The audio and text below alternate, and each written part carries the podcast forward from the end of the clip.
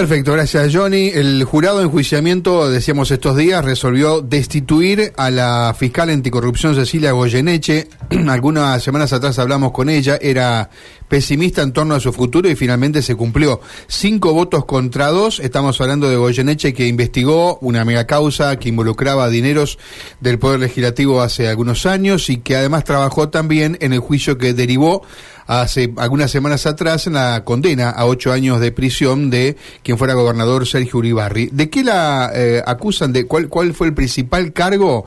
No haberse excusado en un caso pese a haber tenido relación con un acusado. Está en línea la fiscal Cecilia Goyeneche. Doctora, ¿cómo está? Buenos días desde Santa Fe, Mario y Karina, ¿cómo está? Hola, ¿cómo les va? Buenos días. Bien, muy bien. Bueno, ya habíamos hablado de este tema, por lo que intuyo que no, no la sorprendió, pero digo, ¿ha sido comunicado ya este fallo oficialmente? ¿Ya usted oficialmente está destituida?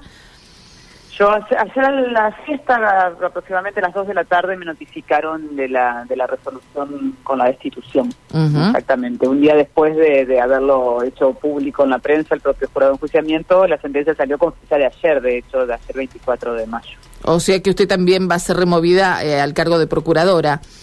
Claro, eh, en realidad el cargo que del que me remueven es el cargo de procuradora adjunta de la provincia de Entre Ríos. Yo además tenía asignadas funciones de fiscal anticorrupción porque desde hace 14 años que se dictó la constitución de Entre Ríos y que se estableció que tenía que haber un fiscal anticorrupción, nunca se logró que se legislara sobre eso recién ahora están ah, eh, con un proyecto bastante cuestionable en danza, pero pero no, no se ha legislado en estos 14 años. Entonces el procurador en 2018 me asignó esas funciones a mí como procuradora adjunta porque nunca logramos tener un cargo para, para que se designara a alguien en ese cargo. eh, doctora Goyeneche, ¿y le queda alguna alternativa para apelar en alguna otra instancia o esto ya es definitivo? No, no, esto no es todavía sentencia definitiva. Yo ahora voy a interponer un recurso. Eh, para el camino de los recursos aquí es un recurso ante el Superior Tribunal de Justicia de Entre Ríos y en caso de que así no se resuelva la cuestión, el siguiente tribunal sería la Corte Suprema de Justicia de la Nación, y bueno, y en caso de que allí no se resuelva la cuestión, tendría que ir a los tribunales internacionales, a la Corte Interamericana de Derechos Humanos. Claro, exactamente. Eh, con respecto a, la causa, digo, y al motivo por eh, esa eh, supuesta relación con un imputado que se le atribuye, ¿existió, usted conocía a esa persona? ¿Tiene que ver con la causa del ex gobernador de Entre Ríos? Sí, yo no, no es contra la causa de Uribarri, sino con la causa de los contratos de la legislatura, el desfalco y el saqueo de, las cuentas de la legislatura durante 10 años, este, eh, esa investigación que tuvimos nosotros 32 personas imputadas y que se habían llevado algo así como 53 millones de dólares de la legislatura. Una, una de las personas que imputamos, que investigamos nosotros, descubrimos que estaba vinculada a ese entramado delictivo y la imputamos y hoy en día se en juicio, es una persona que sí que era conocida mía porque era amigo de mi esposo, eh, y, de hecho yo le había comprado una propiedad a esa persona y entonces yo lo, lo, conocía. Eh, lo que eh, eso, eso, es aparentemente el motivo el motivo que, escriben digamos que ponen sobre los papeles para decir que me destituyen. En realidad no es el motivo real no porque la verdad que yo no conozco ningún caso en el país de que se haya destituido a una a un juez o un fiscal por excusarse o dejar de excusarse los motivos de destitución que podríamos concebir como posible sería beneficiar a alguien, digamos, no excusarse o tener un, interés en la causa y beneficiar a esa persona, no investigándola o de alguna otra manera. En este caso, es, esto ni siquiera, a, pesar de que inventaron un montón de cosas, ni siquiera pudieron sostenerlo de ninguna manera porque no había ningún elemento para sostener eso. Y entonces, este, convierte en una cuestión que, que, es una cuestión que se puede discutir en un proceso, como se discute en infinidad de, de procesos judiciales, si, un magistrado se tiene que excusar o no, eh, lo convierte en un motivo de destitución absolutamente absurdo, porque no hay desvalor en eso. El tema es que para, para que haya un motivo de destitución tiene que haber algo disvalioso, alguna falta que se haya cometido. ¿Usted cree que hay una cuestión política en esto? No, no tengo ninguna duda, lo sé, es una cuestión claramente política de disciplinamiento del Poder Judicial eh, vinculado a las investigaciones de corrupción este, que ya tuvieron su resultado exitoso, que la condena Uribarri, y sobre todo y más aún todavía vinculado a las otras investigaciones de corrupción porque este lo que hay es esencialmente mucho temor a que a que se sigan destapando algunas algunos ámbitos de, de algunos nichos de corrupción en la provincia. eh, cuando doctora cuando usted evalúa los votos cinco votos por su destitución y dos por no eh, ¿qué, ¿qué, lectura hace de cada voto porque nos imaginamos que allí hay bueno eh, sectores distintos que la han votado por por sacarla del medio no no son tan distintos los sectores, al contrario, en realidad sí representan, eh, en principio representarían formalmente ámbitos distintos. El jury de enjuiciamiento de Entre Ríos eh, está integrado hasta ahora y, e incumpliendo una, una, manda también de la Constitución de hace 14 años que nunca lo reformaron. Bueno, el jury está integrado por tres vocales del Superior Tribunal de Justicia, por dos abogados, que es de la matrícula, y por dos legisladores, un diputado y un senador los tres vocales de este en, en, en, mi caso votaron en contra mío los tres vocales del Superior Tribunal de Justicia. Un abogado que es un dependiente de la legislatura es abogado tiene la matrícula activa pero esencialmente él trabaja como director de asuntos jurídicos del Senado dependiendo directamente de la vicegobernadora de la provincia. Y votó en contra mío también un senador que es el senador por el departamento Concordia eh, muy vinculado al gobernador provincial se llama Armando Gay esta persona y de los tres vocales del Superior Tribunal de Justicia de Entre Ríos, eh, también este, tengo que marcar que eh, uno de ellos, el señor, el vocal Esmaldone, eh, lo habíamos recusado justamente porque uno de los investigados por corrupción que tenemos en la Fiscalía Anticorrupción es su hijo, que fue ministro de Uribarri y que está imputado en una causa por este, peculado, este, negociaciones incompatibles con la función pública y cohecho. Eh, y otra de las integrantes es una vocal del Superior Tribunal de Justicia que fue designada hace apenas unos meses por Bordet y que fue designada en el jury eh, para esto, digamos. En el jury habían insólitamente habían designado como integrante del jury a, a, una vocalía vacante del Superior Tribunal de Justicia de Entre Ríos, un lugar, un puesto vacío, y luego de designarla como, a ese puesto vacío como, como jurado de mi jury, como juez de mi jury, el gobernador eligió a quien metería en ese lugar es una persona este, que está en pareja con el presidente de la Cámara de Diputados de la provincia de Entre Ríos, ¿no? Entonces, la verdad que sí representan sectores distintos, pero la representación de intereses no es una representación de intereses distintos. Mm, es correcto, ahí está, lo explicó muy bien. Representan a lugares distintos, pero la intención e-, era la, misma según su visión. Eh, en Entre Ríos tenemos que hablar que, eh, a ver, eh, si hay eh, una justicia que va contra esas ollas que faltan destapar que usted mencionaba.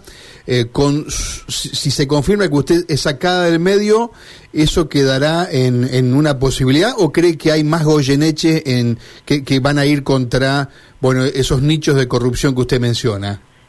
No, no tengo dudas de que hay, hay muchos otros fiscales con muchísimas ganas de trabajar este, conforme lo requiere el cargo, digamos, ¿no? Y lo que ha pasado justamente ahora es que, al contrario de la pretensión de estos sectores, lo que se ha generado es una reacción de los fiscales de todo el país, no solamente de Entre Ríos, que me han salido a, a respaldar y apoyar desde los procuradores de muchas provincias. Hace dos semanas estuvieron aquí los procuradores de 20 provincias eh, hasta los, fiscales de, de, todos los fueros en, a nivel nacional que me han acompañado desde el primer día, sobre todo la Asociación Argentina de Fiscales me acompañó en los planteos internacionales que hemos hecho. Eh, así que lo, que lo que veo es que eh, yo marcaba los otros días esto que puede ser visto por, el, por estos sectores interesados como una victoria de que me han desplazado del cargo me parece que probablemente sea el primer caso, pa, paso de una estrepitosa derrota y declive de estos, de estos sectores interesados en la Claro, pero usted no habla de un partido, porque eh, lo explicó cuando charlamos con usted hace algunas semanas, eh, habla de, no solamente de un partido, sino de, un, de una dirigencia política, ¿no? Eh, sí, por supuesto, no hablo de un partido, esto tiene que ver, esto, esto es transversal. Nosotros, bueno, en Entre Ríos tenemos eh, un, un, mismo partido gobernando hace muchos años y esto explica que nosotros tengamos muchas causas de corrupción vinculadas a gente de ese partido, pero no tiene que ver, la corrupción no tiene no tiene signo, no tiene sello, nadie se adueña ni nadie queda fuera de eso, ¿no? Tiene que ver muchas veces con... No, yo, yo, yo recuerdo que usted mencionó el escándalo de, la, de, los dineros de la legislatura, que usted dijo impacta la cifra, 53 millones de dólares, eh, creo que ahí, ahí había mencionado que había gente de todos los partidos también, ¿no? Ahí, ahí esencialmente lo que se encontró es un sistema de recaudación, ¿no? Un sistema de recaudación que realmente... Que no era propio del peronismo o del radicalismo, sino que... Eh, claro, mm. bueno, justamente los años los años en los que este, este, sistema se desarrolló estaba siempre en el poder este mismo partido, pero que no, no, no, no tenía un signo político ese sistema, no tiene, no, no tiene el sello partidario ese sistema. Claro. Eh, doctora, eh, para ir terminando, le pregunto por esta causa en la que usted eh, ha denunciado, entre otros, al ex gobernador, a Uribarri. ¿Está en el país o no ha regresado? Yo no lo sé a eso, no lo sé porque, bueno, en, en, la causa judicial no se ha requerido la presentación de él en los últimos tiempos, ¿no? Entonces eso es algo que no lo podemos saber. Sé por, por colegas tuyos que dicen que todavía está en Israel, que no ha vuelto. Bueno. Eh, cree, eh, digamos, usted tiene ahora ocho días para apelar. Eh, vamos a suponer que usted eh, no le va bien en los tribunales, ¿no? Y seguramente será una larga carrera, digamos. ¿Qué va a hacer en este interín? ¿Va, va, va a seguir ejerciendo como procuradora junta o no? No, yo sigo sigo en condiciones suspendidas hasta que quede firme. Una vez que quede, si por ejemplo me rechazan el recurso, yo voy a poder seguir recurriendo ante la Corte y ante y ante los tribunales internacionales, pero me van a dejar afuera del cargo, van, a ejecutar esa decisión de dejarme afuera del cargo. Así que, bueno, mientras tanto, eh, tendré una, una de mis, mi trabajo este, adicional que tengo es dar clase en la Facultad de Derecho de la UNL, así en Santa Fe. Así que, bueno, tendré que enfocarme un poco más en eso y, y esa es mi otra pasión, así que creo que también es un ámbito que que es muy interesante para desarrollar. y, ya iremos viendo también. Bien, pero que ya iremos viendo que... No, que, otra cosa laboralmente hacer, ¿eh? No, no, digo porque veo cómo es la política argentina, ¿no? Donde los faros apuntan, allí seguramente la van a ir a buscar. Sí, eh, bueno, no es mi interés, la verdad que no lo veo como algo que que sea que me que me interese desarrollar no no me motiva al menos por el momento eso la verdad que no este no no, no creo que, que me volcara a eso, la verdad. Bien, eh, uno, una de las cuestiones positivas es que a partir de su caso comenzamos a ver eh, esta realidad, la de la provincia de Entre Ríos, no es que aquí tengamos una realidad mejor, pero se han, han nacionalizado su cuestión eh, y ya seguramente usted, a usted la conocen, digamos, la gente cuando camina sabe de quién se trata, sabe quién es. ¿Qué le dice la gente? A la gente se me acerca con mucho cariño y con muchas ganas de, de, alentarme, digamos, y, acompañarme, así que la verdad que eh, me resulta muy muy muy placentero o, al menos este, muy reconfortante esa sería la palabra este encontrarme con la gente en la calle. Ayer ayer que estuve en la facultad de derecho también este, en una conferencia también me pasó lo mismo. Los, los alumnos se acercaban para para manifestarme su, su apoyo y su acompañamiento y bueno, este, eso la verdad que es muy grato. Doctora, le agradecemos su tiempo y bueno, por supuesto es, siempre interesante hablar con usted. Muchas gracias. Un, gusto, que sigan bien. Gracias. La doctora Cecilia Goyeneche, entonces, que ha sido destituida, como ella decía, tiene todavía eh, la posibilidad de apelar, pero esta es la situación que se vive en Entre Ríos, ¿no? Una provincia donde comenzaron a destaparse este tipo de, casos de corrupción, donde hay eh, muchísimos integrantes de, de, la política, algunos de ellos inclusive eh, ejerciendo cargos en, en lo que es la la legislatura o lo que es el, ejecutivo de la provincia y bueno, eh, pareciera que tiene mucho más todavía, por lo menos por lo que decía la doctora, hay mucho más por investigar y por denunciar. 1032 mensaje María Silvia. Buen día.